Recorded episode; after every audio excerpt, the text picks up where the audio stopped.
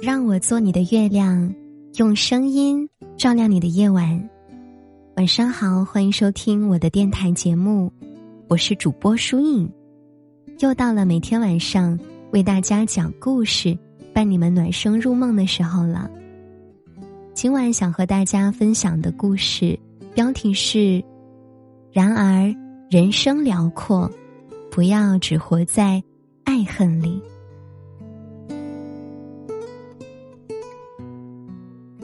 就算没有一段罗曼蒂克的恋爱关系，也能让生活充满爱。你知道吗？现在的你，正是一生中最宝贵的年纪。如果总是只把时间浪费在纠结对方到底喜不喜欢自己，那样的人生真的太无趣了。我们应该在乎的。是今天要做什么？今天的午餐要吃什么？今天要看哪本书？有没有认真的过好今天？爱不爱的都太虚幻了。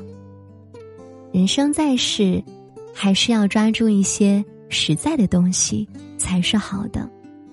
就像是辩证法里说的那样，事物永远都处于变化之中，所以大概这世上。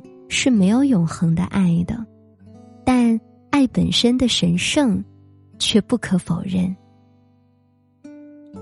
或许没有永恒的爱，但一定有爱的永恒。爱会是人类永恒的话题。很多人总是喜欢把爱情里圆满的结局奉为最神圣的宗旨，可是。有一些分开，也未尝不是一种爱，是一种体面，更是一种尊重他人的体现。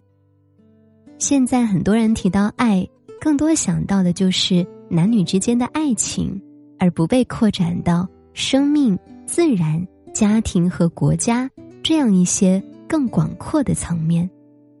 爱的范围是无限大的，它包括的东西。远远比我们了解的更多。亲爱的，请你一定要知道，我们来到这个世上，不是仅仅为了结婚生子、繁衍后代，而是为了看看这世界花是怎么开，水是怎么流，太阳是何时升起，夕阳又如何落下。爱情不是生活的全部。有时候，明智的舍弃远好过盲目的执着。那些曾经的痛彻心扉，回过头来可能只是一时间的不甘心。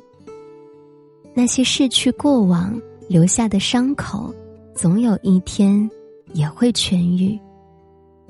很喜欢大张伟在节目《春日迟迟再出发》里说的一句话：“人生辽阔，不要只活在爱恨里。”人嘛，开心是一天，不开心也是一天。你当然可以义无反顾的一头扎进爱恨里，自然也可以选择不这么做。我有一个朋友小安，一直是一个活泼开朗的女孩，可从她暗恋失败的那一天起，竟然发觉她一天都可能做到说不超过五句话。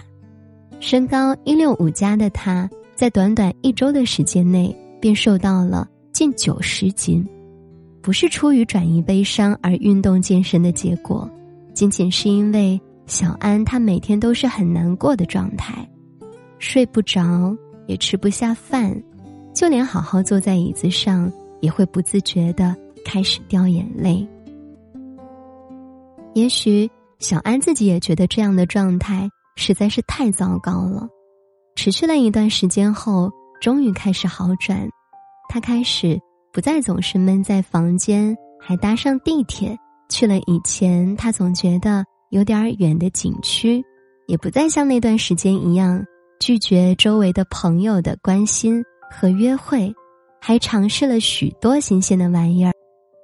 终于，那张熟悉的灿烂笑脸又回来了。经历了这一次之后，小安的生活。真的比以前更充实和愉快了，就是那种从整个人的身上散发出来的一种很轻松的感觉。大概小安也仔细思索了一番，人生的意义不就是要尝试不同的可能性吗？如果只有爱恨，那是不是太单薄了一些呢？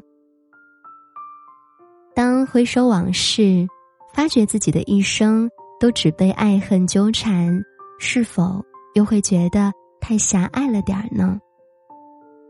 人们为什么总是执着于追求爱？那是因为爱很重要。可是人生辽阔，除了爱恨，还有很多事情可以去做。往后的我们还有无数个日子要过。如果我们总是把爱情放在首位，所有的精力都只耗费在了情爱上，那未免也太过伤神了。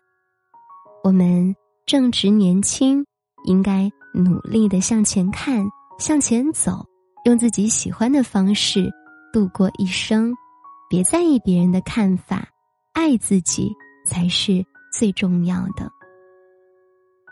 有爱的时候。就好好爱，没有爱的时候也不要辜负时光，尽可能的做一些自己喜欢的事儿。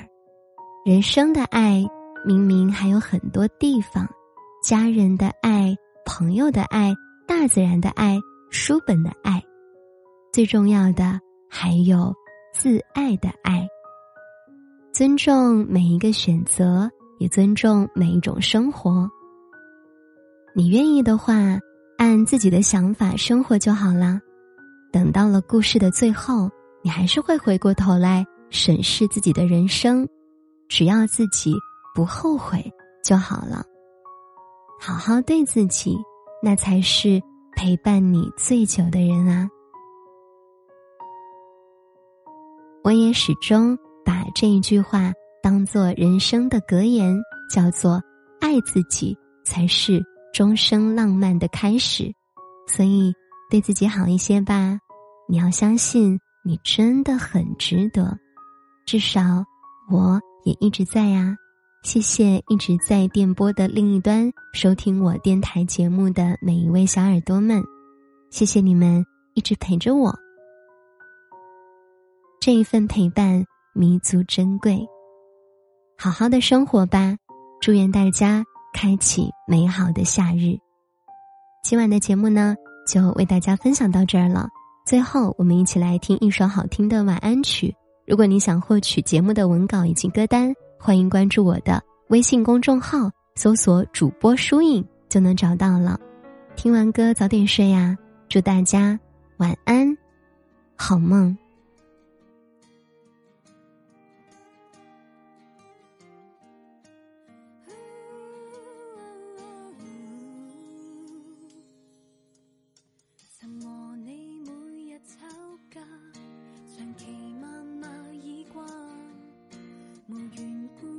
到分散，到最终渐渐变淡，回旋在脑海依稀那剧情